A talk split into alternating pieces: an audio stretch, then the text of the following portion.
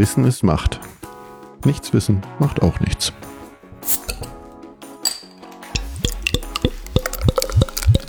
Herzlich willkommen zu einer neuen Folge von Macht FM. Hallo Aline. Hallo Rebecca. Jetzt kommt mittlerweile schon unsere dritte Folge zum Thema Wahlen, aber dann haben wir es auch, weil die Wahlen stehen ja demnächst vor der Tür. Bei uns in Niedersachsen die Kommunalwahlen am 12.09. Da wird BürgermeisterInnen und Stadträte, Kreistage werden alle neu gewählt und die Bundestagswahl natürlich nicht zu vergessen am 26.09. Genau, die betrifft uns ja alle. Die betrifft uns alle, genau. Und dann dürfen die in Mecklenburg-Vorpommern und die Berliner dürfen auch noch wählen gehen. Die wählen auch. Die haben Landtagswahlen. Ah. Genau. Nur Thüringen, das fällt jetzt aus. Die hatten ja Mitte Juli dann doch nicht beschlossen, den, den Landtag aufzulösen. Das heißt, die wählen nicht. Also sie bleiben in ihrem normalen Turnus. Ja, was dann auch immer kommt, aber jedenfalls, dieses Jahr wird nicht gewählt. Ja, aber was, was uns ja alle betrifft, darüber sprechen wir heute über die äh, Bundestagswahl. Was macht eigentlich der Bundestag? Also im Groben beschließt er natürlich neue Gesetze oder ändert sie auch, ähm, genehmigt Verträge mit Staaten, entscheidet, wie viel Geld wofür eigentlich ausgegeben wird, wählt natürlich Bundes Bundeskanzlerin oder den nächsten Bundeskanzler, kontrolliert die Regierung und entscheidet auch unter anderem über Bundeswehreinsätze. Und wird eben alle vier Jahre gewählt. Ne? Also wenn nicht irgendwas passiert, dann sind es alle vier Jahre. Wir haben ja schon unsere Benachrichtigungskarte für die Kommunalwahlen zumindest bekommen. Für die Bundestagswahl geht jetzt aber auch irgendwann los. Vielleicht haben von euch ja schon ein paar das Ding im Briefkasten gehabt. Und wir hatten in unserer einen Folge, das war die erste zum Thema Wählen, ja mal gesagt, kein Mensch wird vergessen und jeder kriegt seine Benachrichtigungskarte. Das ist nicht ganz richtig, weil wir da natürlich die Wohnungslosen nicht bedacht haben. Da ist das so ein bisschen eingeschränkter, weil wenn man keine Meldeadresse hat, dann kriegt man natürlich auch nicht einfach automatisch seine Wahlbenachrichtigung. Es ist alles ein bisschen komplexer. Das Deutsche Institut für Menschenrechte hat da äh, ein ganz spannendes Papier rausgegeben. Wir packen euch das in die Show Notes. Die hat, haben sich dem Thema mal angenommen. Landtags-, Bundestagswahlen, natürlich können äh, Wohnungslose da auch mitwählen. Nur beim Thema Kommunalwahlen ist das ähm, nicht ganz so, weil Tatsache sind die in manchen, zum Beispiel Baden-Württemberg oder auch Hessen, gar nicht wahlberechtigt, wenn es um Kommunalwahlen geht. Warum ist das eigentlich so? Also natürlich muss man gucken, wer ist eigentlich wohnungslos. Es gibt halt kaum Statistiken, die das so erfasst. Das ist ein bisschen schwierig dann ist es halt nicht nur, wenn man keinen Wohnsitz hat, sondern ähm, sind natürlich auch Menschen, die vielleicht in Unterkünfte unter, untergebracht sind, aber trotzdem keinen eigenen Wohnsitz haben. Also da, und nicht jeder Staats, deutscher Staatsangehöriger. Also quasi muss man diese Wahlvoraussetzungen natürlich trotzdem 18 sein und so weiter und so fort, ne? Aber eben den Wohnort haben. Bei den meisten heißt es dann doch noch, oder sich äh, gewöhnlich dort aufhalten was ja dann äh, zutreffen würde. Aber auch dann gibt's da enorme Auflagen. Und wie macht man das? Man muss da natürlich sich irgendwie, man muss ja in so ein Melderegister rein, das heißt, man muss das beantragen. Das ist gar nicht so einfach. Man muss ja auch davon wissen, dass man wahlberechtigt ist. Und übrigens auch kann man als Wohnungsloser selbstverständlich auch selbst gewählt werden. Was auch sehr gut ist, weil natürlich ganz viele Dinge über Wohnungslose entschieden werden. Zum Beispiel Wohnungen, die ähm, habhaft sind und auch zu einem bezahlbaren Preis oder wie geht man mit öffentlichen Plätzen um? Also da geht es ja auch immer ganz direkt um Wohnungslose, deswegen müssen solche Menschen auch in den politischen Prozess ja mit eingebunden werden. Das mal noch als Exkurs gleich am Anfang dazu.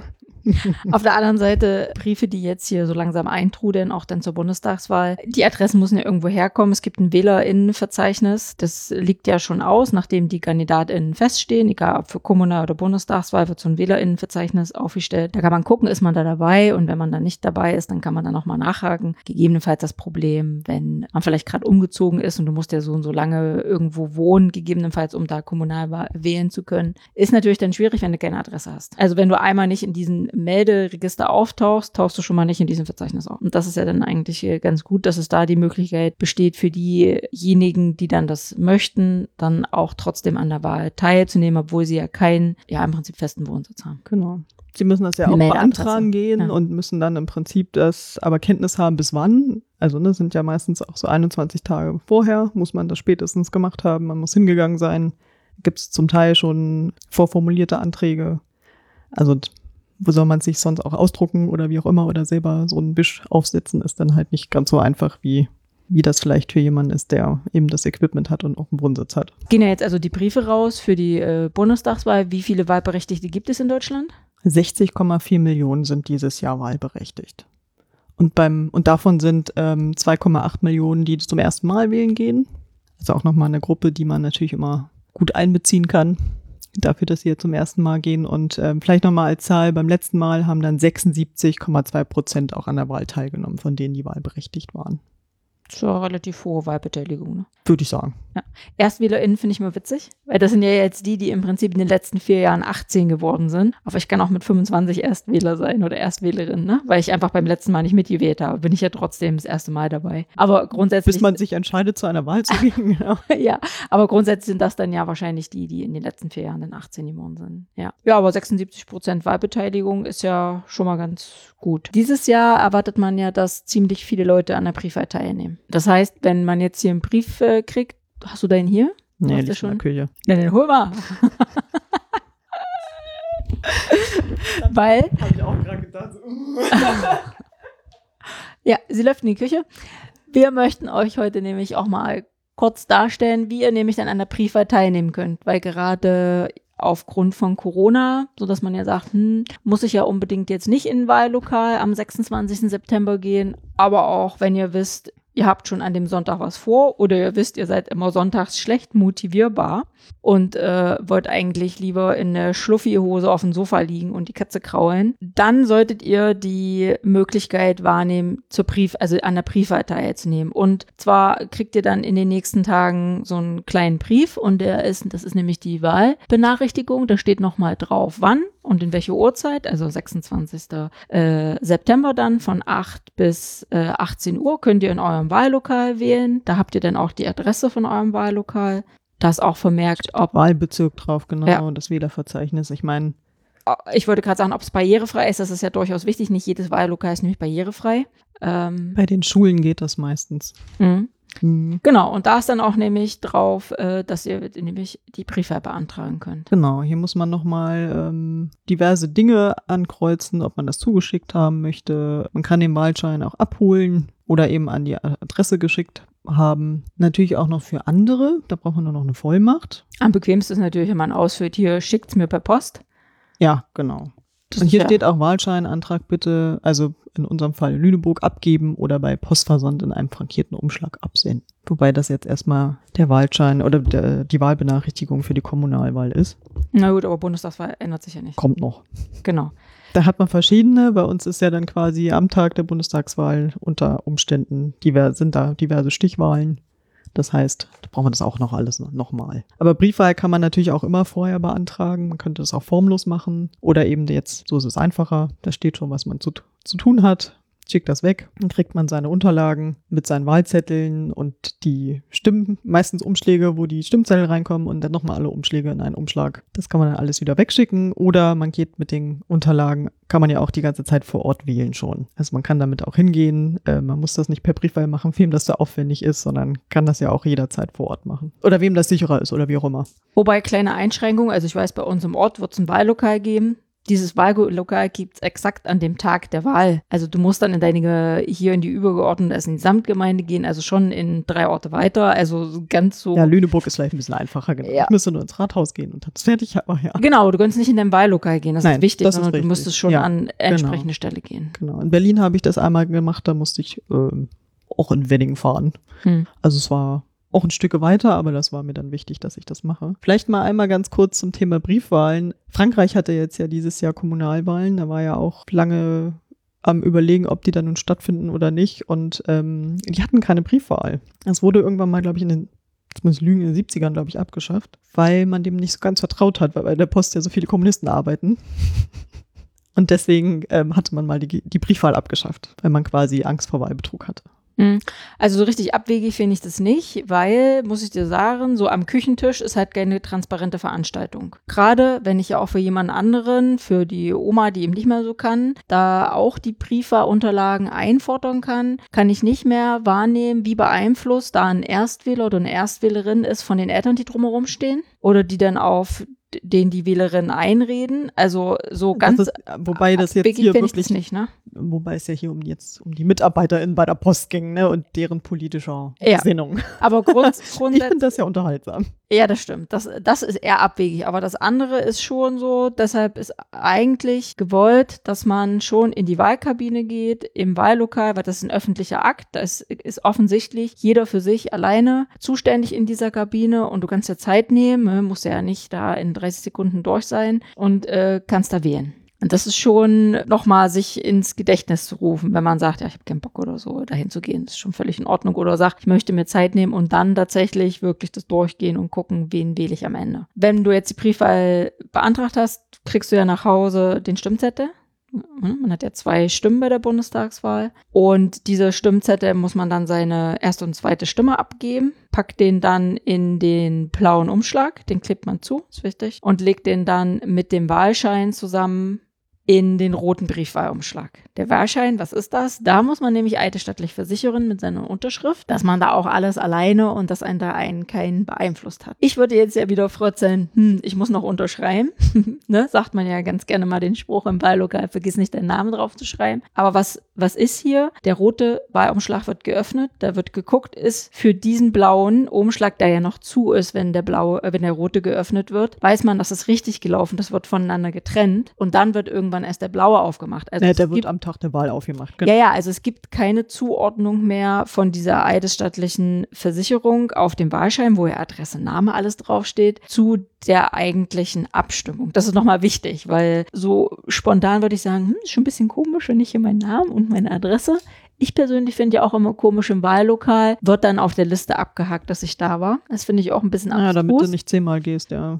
Ja, aber dafür habe ich ja meine Wahlbescheinigung. Wenn ich die abgehe, ist, gebe, ist es doch okay. Also warum muss Ausweis, genau. noch abgehakt werden? Äh, den brauche ich jetzt nicht im Ort, aber ja, es ist übrigens empfohlen, den Brief dann bis drei Werktage vor der Bundestagswahl, sprich 21. 22. September, doch in den Briefkasten zu stecken. Grundsätzlich könntest du ihn am Tag der Wahl auch noch im Wahllokal abgeben. Bis dann eben 18 Uhr. Aber das ist so denn das Allerspäteste. Nur wenn ich den Brief da abgebe, kann ich dann ja auch dahin gehen. Höchstens, ich gebe es natürlich für meine Oma ab oder für, für eine Person, die eben nicht, der es nicht möglich ist, ins Wahllokal zu gehen. Das äh, ja, dann könnte man sagen, ich nehme ihn am Tag der Wahl mit und gebe ihn ab, kann man natürlich auch machen. Ja, das nochmal so zur Briefwahl. Erst- und Zweitstimme, ne? Haben wir ja diesmal bei der, nicht mehr diesmal, ist immer bei der Bundestagswahl ja, zwei Stimmen. Genau. Zwei Erst, Kreuze. Erststimme ist immer quasi für die Person. Ähm, da sucht ihr euch eine Person aus von, von einer Partei meistens, können aber auch parteilos sein. Und die Zweitstimme geht immer an die Partei. Was muss ich machen? Muss ich beide Kreuze setzen? Muss ich nicht? Also muss man nicht. Ich glaube, also ich würde jetzt mal behaupten, das machen viele, aber äh, man kann natürlich auch nur ein Kreuz setzen, wenn man sagt, ja, natürlich, die Partei habe ich schon mal gewählt oder ich will, will diesmal diese und jene. Da mache ich also mein Kreuz bei der Zweitstimme. Finde aber jetzt die Personen, die da zur Auswahl stehen, irgendwie nicht so toll. Deswegen, dann muss ich die auch nicht wählen. Und dann wird die Erststimme als ungültig gewertet oder auch umgedreht. Ich bin hier total überzeugt von Person X, deswegen kriegt die natürlich meine Stimme, aber bei den Parteien, hm, diesmal nicht.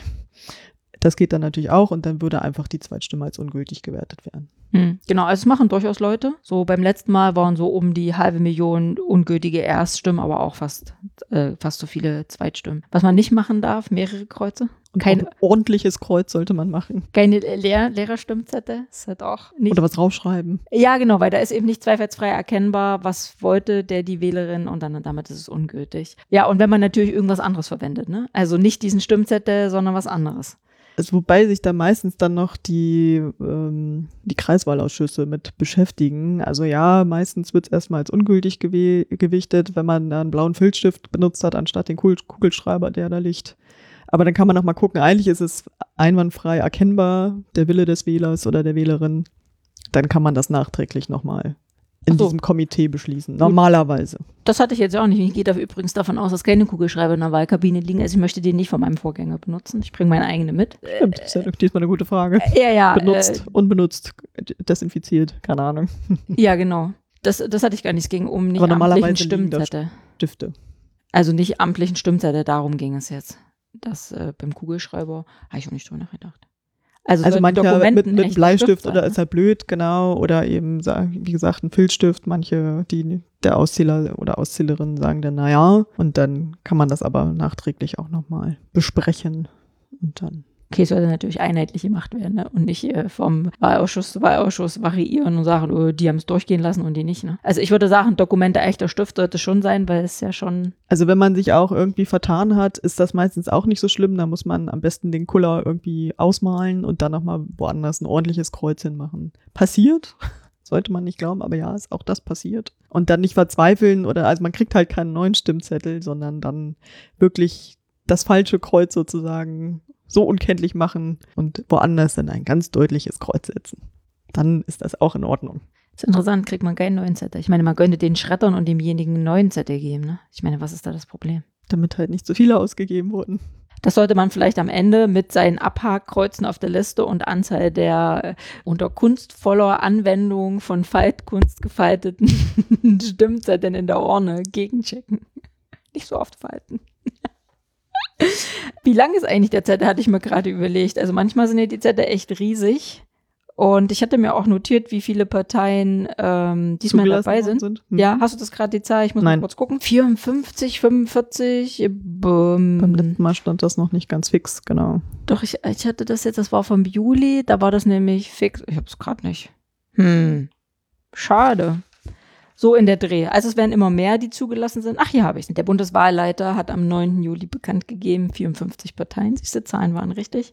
2017 waren es 42 und davor waren es 34. Also Dann es ist es ein langer Stimmzettel. ist ein langer Stimmzettel, den kann man also nochmal, kann man sich schon mal überlegen, wie man ihn verhaltet. Manchmal ist das in den ähm, Wahllokalen dann auch ganz witzig, weil die müssen natürlich auch so große Stapel machen, ob sie dann noch den Platz haben bei, bei so vielen Parteien. Ja, stimmt. Mhm.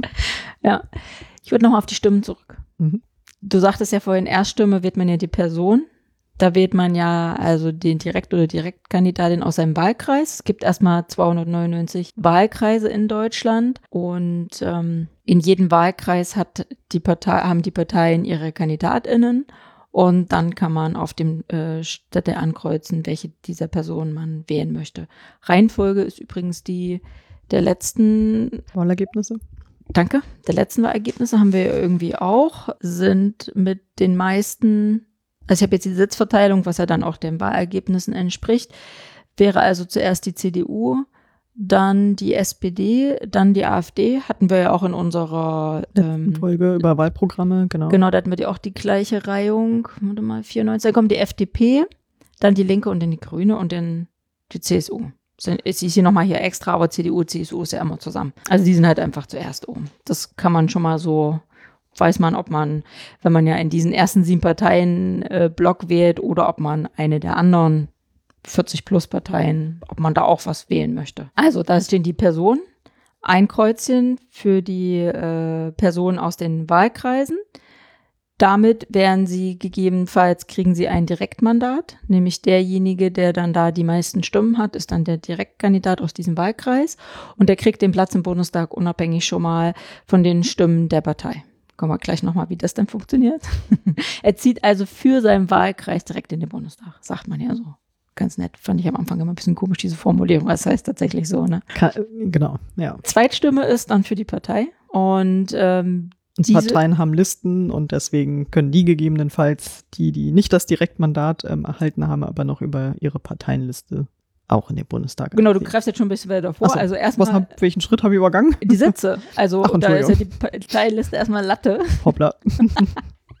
Zweitstimme ist einfach, wie viele Sitze überhaupt eine Partei im im Bundestag kriegt. Und dann kommt nämlich die Landesliste zu tragen. Ne? Wenn also, wenn man sagt, man wählt auf meinem Wahlschein, den ich habe, mit der Erststimme wähle ich Person X aus Partei A und aber auf dem Zweitstimme hat jetzt aber Partei äh, A noch mehr als einen Sitz bekommen. Dann kommt die Landesliste zum Tragen und dann wird einfach nach der Liste, nämlich die haben eine Reihenfolge sich überlegt, die Parteien für ihre KandidatInnen. Und wenn Partei B dann zehn Plätze kriegt, dann sind da von ihren Landeslisten kommen dann da die ersten zehn Leute zusammen. Es fällt mir noch kurz sagen, dass man Erst- und Zweitstimme natürlich auch unterschiedlich vergeben darf. Es muss nicht für Ja, die ja. gleiche Partei sein, ne? Also, Ich glaube, das war klar, oder? aber doch, du, man weiß ja nie. ja, also man kann da mischen, ne? Genau.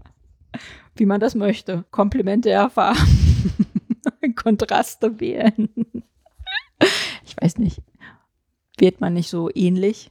Meistens, oder? Ich Ah. weiß nicht, ich kann ja nur von mir Nach meinem sprechen. Verständnis, genau. Also die Zweitstimme ist wichtig für die Landeslisten. Ne? Für die Parteien stellen für jedes Bundesland das auf mit ihren Sp- SpitzenkandidatInnen und dann geht es darum, wie viele Plätze kriegen sie und dann ziehen diese KandidatInnen von den Listen in den Bundestag ein. Was ist noch wichtig? Nur wenn eine Partei 5% der Zweitstimmen, der Summe erhältst, also die 5%-Hürde. Genau, ich, ich habe da immer gleich FDP, also ich verbinde das definitiv mit FDP, du lachst es aber so, Diesmal stehen sie ein bisschen besser da in den Umfragen. denke ich auch. Also nur dann, wenn die 5% erreicht sind, zählt es auch, sonst verfallen die. Oder, wichtig, sie haben drei Wahlkreise gewonnen. Also dann, äh, die, also wenn eine Partei drei Wahlkreise gewinnt, sticht es die 5%-Hürde. Dann kriegen sie Im trotzdem Direktmandat meinst du? Oder als Zweitstimme? Ah, das ist jetzt eine gute Frage. Ich habe mir aufgeschrieben, zählt nur, wenn Partei mindestens 5% aller Zweitstimmen oder drei Wahlkreise gewonnen hat, sonst verfallen sie. Jetzt ist natürlich eine gute Dann Frage. klingt das eigentlich nach Zweitstimme. Also wir machen, wusstest du schon, äh, draus in den sozialen Medien, dann greifen wir das nochmal auf. Ich kreuze mir das mal an, damit ich das nicht vergesse. Oder ihr kommentiert. Ja, wenn das hier jemand, so ein findiger Politikstudent, Studentin, weiß das bestimmt. Ich würde jetzt sagen, Zweitstimme im Wahlkreis würde für mich jetzt Sinn machen. Ja, genau. Meinte ich ja eben. Ja. Genau. genau. Ja, macht Sinn. Genau, dann haben wir die ganzen Stimmen für die ganzen Plätze. Und dann weiß man, wie viele Sitze jede Partei hat. Wollen wir was zum Sitzverteilungsverfahren sagen? Ja, mach mal. Kennst du welche?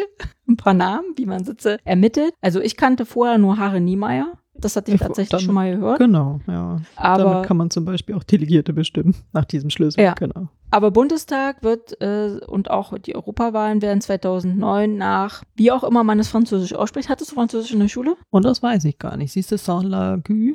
Oder Sherpas, wie auch immer.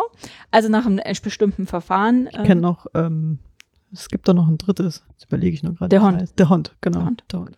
Aber das ist auch für meistens Landtagswahlen. Ja, also dieses, wie die für die Bundestagswahl, ist so eine Divisor-Methode mit so einer Standortrundung.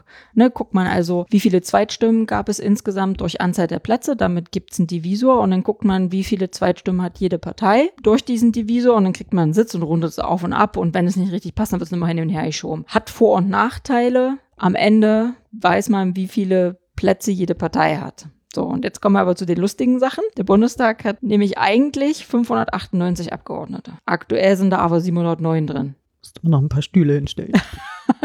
Ja, haben sie den denn vergrößert?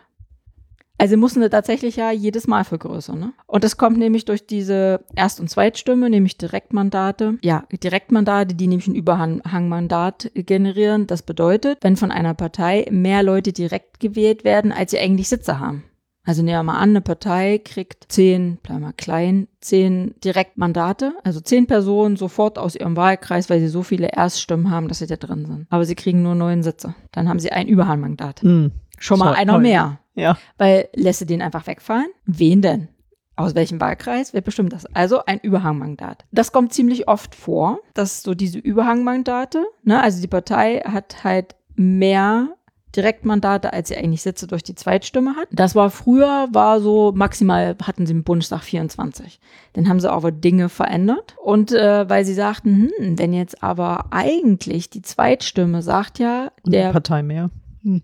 ja, nee, für Anzahl der Parteien hat es gar nichts zu tun. Das hat was mit es geht auf den Wählerwillen raus. Also wenn das eine ist eine Personenwahl und das andere ist eine Parteienwahl und die Zweitstimme sagt ja im Prinzip am Ende, weißt du, in Deutschland ist die Grundstimmung für die Parteien so verteilt aufgrund der Zweitstimme. Kann aber durch die Direktmandate verzerrt werden, weil vielleicht da ganz andere Leute gewählt werden und offensichtlich ist es so, weil wir sagen ja gerade, muss man eigentlich die gleiche Partei dann, ne, Person und Partei wählt man die gleich, offensichtlich nicht, weil dann wird es ganz oft verzerrt. Ne? Also hier wird ein ganz anderes Bild mit der Zweitstimme gezeichnet von den Parteien, weil vielleicht Partei A und B ganz groß sind und aber deren Personen, also deren Direktkandidaten sind da gar nicht so viel reingewählt. Und dann hat man gesagt, das wird ja eigentlich total verzerrt, dieses Bild mit dieser Zweitstimme. Also sagt man, okay, wenn es also Parteien gibt, die ganz viele Direktmandate kriegen und aber gar nicht so viele Sitze haben, aber trotzdem ihre Leute in den Bundestag rein, müssen wir die anderen Parteien ausgleichen. Ja, du leierst die Augen. Machen Ausgleichmandate.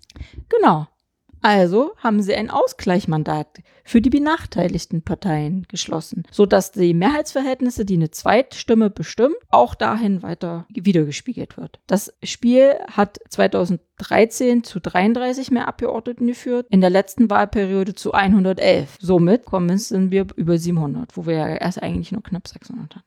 Und es kann passieren, dass der Bundestag sich dadurch immer mehr aufbläht, wenn diese Verschiebung zwischen Personen, die direkt gewählt werden und die Partei kriegt gar nicht so viele Stimmen und muss, die Sitze müssen ja aufgefüllt werden und die anderen brauchen ja auch diese Auffüllung, um wieder dieses Verhältnis. Also es ist eigentlich Wahnsinn. Ja. Kann man sich schön einlesen, wer das weiter inter interessiert. Gibt es ja auch Ansätze von den Parteien, wie man das aufheben kann. Aber dass man das mal gehört hat, Überhangmandat, Direktmandat, Ausgleichsmandat dass man das so zuordnen kann und warum da so viele Leute sitzen, wie sie sitzen. Und es wären möglicherweise diesmal noch mehr. Noch ein paar Stühle ordern. ich weiß nicht, keine Ahnung. Also wenn sich ja auch so Mehrheiten von Parteien dann äh, verschieben, in Berlin im, wo sitzen die im Reichstag? Ja. Wenn die Flüge, ne, da ist ja da der Also dann so halt. der CDU-Flüge und wenn jetzt sich auf was auch immer, wir hatten ja vorhin gesagt, CDU hatten ja die meisten Sitze in der letzten äh, Wahl, mit der letzten Wahl. Ja, also ich fand das sehr spannend, als ich das mit den Überhangmandaten gelesen habe. Können wir uns jetzt einmal alle merken, in vier Jahren wieder neu.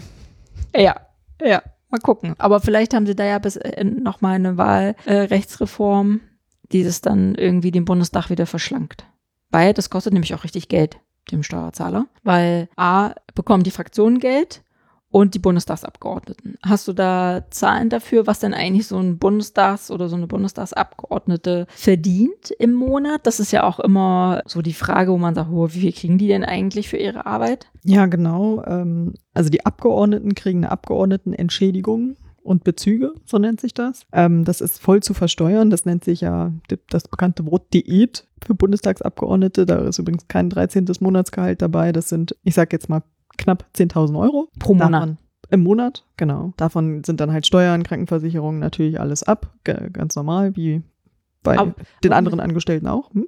Ja, zieht das der Bundestag ab oder muss man sich selbst privat krankenversichern und alles? Oder ist das quasi so, als wenn ich bei einem Arbeit, weißt du das, steht das da? Das steht da nicht. Ach so, weil, ich nicht. Also Also, hier steht ein Krankenversicherungsbeitrag, Pflegeversicherung, würde jetzt ja fast behaupten, das ist wie bei einem Selbstständigen, wobei es dann eigentlich gar nicht so viel ist. Sieht dann doch eher nach der Hälfte aus. steht das da? Also hier steht Krankenversicherung, jetzt mal ein Beispiel, 680 Euro knapp. Pflegeversicherung natürlich nochmal oben drauf, drauf mit 150. Klingt nur nach Hälfte, Hälfte. Das klingt man ja, nochmal herausfinden. Ja, genau, okay. dann gibt's natürlich, ähm, die Abgeordneten zahlen dann meistens noch Mandatsabgaben an ihre eigene Partei auf den verschiedenen Ebenen. Da kommt natürlich auch nochmal ein bisschen was zusammen und auch ein Beitrag für die Deutsche Parlamentarische Gesellschaft. Also da bleibt dann trotzdem natürlich ein ordentliches Netto übrig. Mhm. Also sagen wir mal die Hälfte. Ne? Dann ähm, kriegen die trotzdem noch eine Aufwandspauschale, die ist steuerfrei. Die liegt bei 4.500 Euro in etwa. Damit muss man dann eben auch ähm, Büromieten, Zweitwohnungen, also die meisten Abgeordneten haben natürlich ihre Wohnung im, im Wahlkreis, aber haben noch eine kleine Zweitwohnung in Berlin. Reisekosten, ja, sie kriegen Deutsche Bahnticket. Nee, nee, ich wollte was anderes sagen. Also man muss das mal ein bisschen erklären, wenn man das nämlich nicht weiß. Äh, so eine Plenumswoche ist dann nämlich und dann ist man nicht eine ganze Woche in Berlin und wenn du dann nämlich irgendwo aus München kommst Oder oder, Freiburg. oder wo auch immer, dann fährst du ja nicht früh hin, um da da zu sein und du bist dann da mindestens eine Woche vor Ort. Also deshalb macht auch die Wohnung Sinn. Das wollte ich nur sagen. Das Ach muss man so, wissen. ja. War mir zum Beispiel vorher nicht klar. Ja, Ne? doch, ja, unbedingt. Also man ja, hat da im Prinzip einen zweiten Haushalt. genau. Man wohnt da. Ja, Hälfte genau. des Monats so ungefähr. genau. Es sind ja auch viele Sitzungswochen. Ja, aber du wolltest was zur Bahn sagen. Fährt kosten, man fährt kostenlos, ne? Ja, ich glaube erste Klasse. Gibt's ein Ticket, genau. Quasi Shop- äh, Shop-Ticket. genau, die Aufwandspauschale ist steuerfrei. Ich glaube, das habe ich schon gesagt. Mhm. Wie gesagt, ähm, davon muss man halt sämtliche Sachen zahlen. Und dann äh, Bundestagsabgeordnete erhalten kein Sitzungs- oder Tagesgeld. Und wenn sie mal äh, einen Sitzungstag verpassen, quasi entschuldigt, dann wird das auch abgezogen, 20 Euro oder unentschuldigt 100 Euro. Dann gibt's noch eine Bürokostenpauschale im Jahr, 12.000 Euro. Da kann man dann auch nochmal Mobiltelefon und sonst was, äh, Software, Briefpapier, was man nicht eben so alles braucht, von bezahlen. Und natürlich noch eine Mitarbeiterinnenpauschale, die liegt bei 22.795 Euro. Wird dann aber direkt, also das wird nicht irgendwie ausgezahlt oder so, sondern das wird direkt von der Bundestagsverwaltung verwaltet. Klingt Hm. jetzt doof, aber äh, ist so, genau, wird nicht, wie gesagt, an die Abgeordneten ausbezahlt, aber die können natürlich ihre MitarbeiterInnen wählen, wie sie möchten und quasi mit denen verhandeln, was sie bekommen. Ein Referent oder wissenschaftlicher Mitarbeiter kriegt dann eben entsprechend mehr wie vielleicht eine Sachbearbeiterin. Aber dafür kann eben das ganze Geld ausgegeben. Man kann auch quasi einen Angestellten haben und dem das ganze Geld geben, aber das macht wahrscheinlich keiner. Reisekosten gibt's dann natürlich auch noch und das hatte ich aber eben schon. Da gibt es halt eben die Netzkarte der Deutschen Bahn in der ersten Klasse. Dann habe ich hier noch was von der Altersentschädigung. Ja, Rentenanspruch, ne? Was Rentenanspruch, jedes, das hast Jahr, du, ne? Ja, 239 Euro pro Jahr Rentenanspruch quasi als äh, Bundestagsabgeordneter. Muss ja auch irgendwie sein, weil in den vier Jahren arbeitet man auch nichts anderes. Das ist dann der Job. Ja, also genau. der eigentliche, also der ursprüngliche Job, den man vorher gemacht hat, der liegt dann auf Eis oder man kündigt ihn oder was auch immer, je nachdem, was man vorher gemacht hat. Deshalb, das ist halt der Rentenanspruch, der dann da äh, in den vier Jahren pro Jahr draufkommt. Genau, aber das, also wenn man nur einmal Mitglied war in vier Jahren, dann ähm, hat man den im Prinzip nicht erworben, sondern erst, nee, du musst halt mindestens zwei oder drei Wahlperioden dazugehört haben. Das passiert nicht allen ähm, und dann wird das nach 27 Mitgliedsjahren dann auch endlich mal erreicht. Das ist aber ein bisschen, wo ich so denke, ja, man könnte die Sachen kriegen ja ganz schön viel, aber dann muss ich ja aus den, wir hatten ja vorhin überschlagen, von den 10.000 Euro bleibt vielleicht der Hälfte übrig. Dann kommt ja noch die äh, Aufwandspauschale dazu, aber die wird im Prinzip auch aufgesaugt von Zweitwohnung und Dingen. So soll es ja auch sein. Muss ich dann ja auch noch für meine eigene Rente in der Zeit sorgen. Ja, das ist dann und für einen Job, der ja äh, nicht Weg von ist. 9 to 5 ist, sondern 24-7, definitiv. Ob schönstes Wetter oder nicht, ob Sommerferien oder nicht. Genau, weil man ja, Ja. noch doch noch bei jedem Stadtfest vorbeigucken muss und ja. Ja, das ist schon, sollte Genau. schon so sein, glaube ich. Also ja, sie arbeiten, die Abgeordneten, ja, das ja, kann ja. man wohl sagen. Schwer. Also das sind erstmal die Kosten, die ja für die einzelnen Personen auflaufen. Und da muss ich sagen, da sind natürlich das für knapp 600 zu zahlen, hört sich ein bisschen anders an, als das für 700 oder vielleicht zu erwarten ja noch mehr zu zahlen. Was passiert denn, wenn die Stimmen ausgezählt sind? Ne? Die haben Sitze, stehen fest, Sitzverteilung und so weiter. Dann geht's dran, Fraktionen zu bilden. Was ist eine Fraktion? Im Prinzip schließen sich Bundestagsabgeordnete zusammen, die irgendwie ähnliche politische Überzeugungen haben und auch Ziele, meist natürlich irgendwie auch die Parteien. Parteiübergreifend, genau. Ja, aber grundsätzlich könnte man auch einzelne Personen zusammenschließen. Aber eine Fraktion muss mindestens fünf Prozent der Bundestagsmitglieder enthalten, damit es als Fraktion gilt. Sonst ist es nur eine nur in Anführungsstrichen eine Gruppe. Traditionelle Fraktion hatte ich ja vorhin, von hatte ich sie einzeln genannt, ist CDU, CSU. Die sind halt einfach verbunden und bilden quasi schon mal eine traditionelle Fraktion. Worauf ich aber hinaus will, wir haben ja auch über Geld gesprochen. Die Fraktionen Kriegen auch Geld. Genau, die haben nämlich Anspruch auf äh, Finanzmittel für MitarbeiterInnen, Technik und andere Sachleistungen. Und ich hatte da so ein ähm, PDF vom Bundestag rausgesucht, da war das so in unterschiedlichen Jahren aufgelistet und zuletzt haben sich 2018 erhöht und eine Fraktion kriegt einen monatlichen Grundbetrag von, was denkst du? Das ist viel. 300.000 Euro. Ja, ne, sind 400, fast 437.000 Euro. Okay. Ich Pro lag ja Fraktion. nur ganz knapp daneben. Ja, und dann kommt noch dazu, die Oppositionsfraktion kriegt noch einen Zuschlag von 15 Prozent. Ich habe das gleich mal ausgerechnet.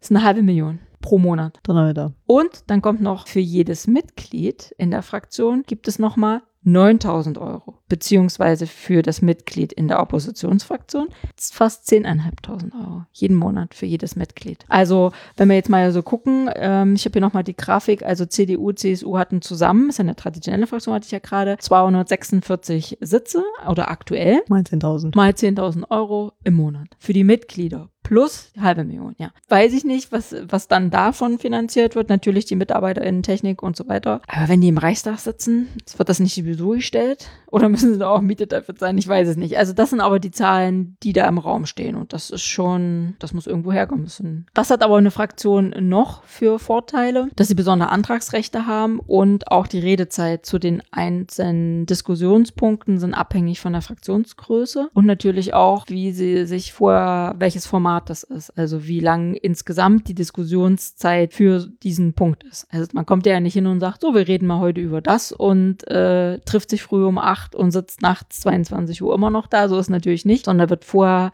eine Diskussionslänge von drei Stunden festgelegt, zum Beispiel. Oder wenn es dann in so ein kurzes Format fällt, dann kann es sein, dass eine Fraktion zwischen drei und neun Minuten Redezeit hat. Also hier jetzt als Beispiel, die drei Minuten würden Bündnis 90 die Grünen betreffen und die neun Minuten würden die CDU, CSU betreffen. Und wenn es tatsächlich so ein langes Format ist, wo man eine, lange Diskussionszeit vorher veranschlagt hat, also so ein XXL-Format, dann geht es bis 73 Minuten. Dürfen, also 73 Minuten Viel CDU, zu lang der CSU Vortrag. reden. Ich weiß nicht, wie viel Redezeit ich hier gerade akquiriert habe, offensichtlich ziemlich viel. Gibt ja aber auch Abgeordnete, die nicht in der Fraktion sind, die kriegen je nach Format zwei bis drei Minuten. Da muss man Weniger. dann Bisschen sportlich. weniger. Naja, Ja. aber mm, ja. Das ist die hohe Kunst. Ja, ja, genau. Da muss man tatsächlich, darf man sich nicht aufhalten mit Nettigkeiten, sondern gleich zum Ja, oder Unnettigkeiten. ja.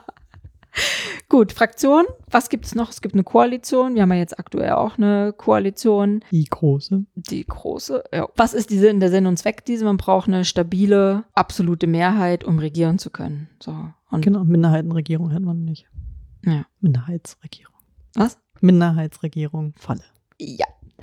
Die geht natürlich immer schwierig, weil wie soll das funktionieren? Weil du dann jedes Mal ja um Mehrheiten noch irgendwie doch, um ein was durchzukriegen, brauchst du ja einfach Mehrheiten. Und wenn du eine Minderheit, eine Reg ja, siehst du ja auch das Problem, das zu sagen. Also wenn du eben keine Mehrheit hast, ist es halt schwierig zu regieren, weil du dann immer für deine Einzelnen immer für Mehrheiten sorgen musst. Und wenn du eine Koalition von vornherein schon mal einen Zusammenschluss von Parteien hast, die sagen, okay, wir haben hier irgendwie eine gemeinsame Basis, inhaltlich, ähm, wir sind uns in der Aufteilung der Ministerien so ungefähr einig und auch in der Organisation, dann lass uns das doch zusammen machen. Schließt mal einen Koalitionsvertrag und dann kann es losgehen. Genau, das wäre so. Und wenn das alles irgendwie dann nachher nach dem 26. September in trockenen Tüchern ist, dann kommen wir zu einer spannendsten Sache, weil wir das müssen wir noch wählen.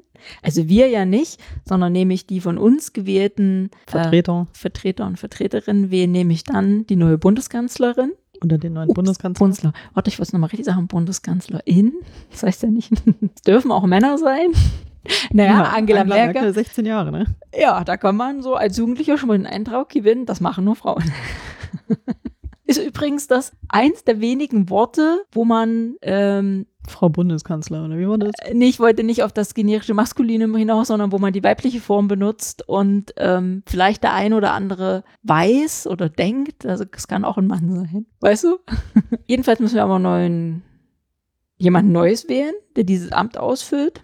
Und das macht der Bundestag. Da gibt's aber auch irgendwie keine Frist. Also wir wissen jetzt nicht, im November steht äh, der die neue Bundeskanzlerin fest. Beim letzten Mal hat es ein bisschen gedauert. Da hatten wir Ja. dann, glaube ich, ein halbes Jahr später, dass die Bundesregierung stand. Ja, der musste ja vorher auch nochmal, die SPD hat ja abstimmen lassen, ob sie große Koalition macht mit der zum Beispiel. CDU. Genau, ja.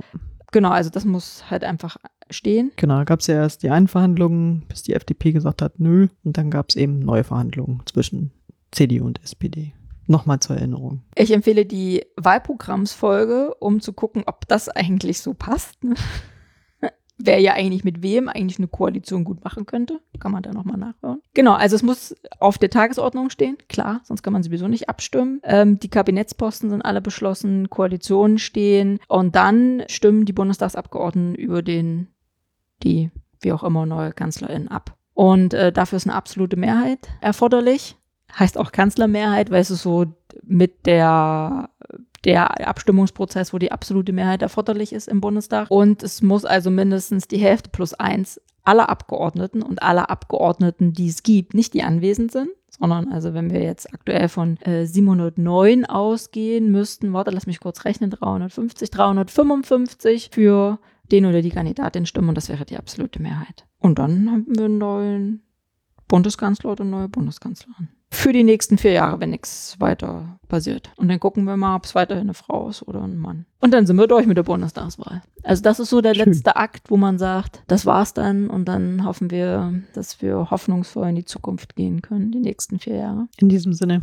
Trefft die richtige Entscheidung. Jetzt wichtig, noch tatsächlich genauer hinzugucken und so sagen, wen wähle ich? Vielleicht auch immer wichtig. ja, vielleicht auch gerade die aktuellen Ereignisse gucken und wie da der ein oder andere Kanzlerkandidat reagiert. Also auch da muss man ja, muss man nochmal kleine, eine kleine Schleife drehen. Ne? Auch mit der Zweitstimme bringt man ja die Parteien in den Bundestag und die brau ne, die schaffen ja nachher auch die, Die stärkste Kraft möchte dann eigentlich den, den die Kanzlerin stellen. genau, und mit der absoluten Mehrheit braucht man natürlich auch viele Sitze. Also im Prinzip mit der Zweitstimme sage ich, unterstütze ich ja im Prinzip auch den oder Den die. Kanzlerkandidaten. Genau. Genau. Hm. Das nochmal, das darf man auch nicht vergessen. Und dann mal gucken, was die gerade so vom Stapel lassen. In diesem Sinne. Tschüss. Tschüss. Ich sag's. Ich hab's schon oft gesagt. Das Dr. Macht-Team bedankt sich für dein Durchhaltevermögen. Möge die Macht mit dir sein. Oder mit mir.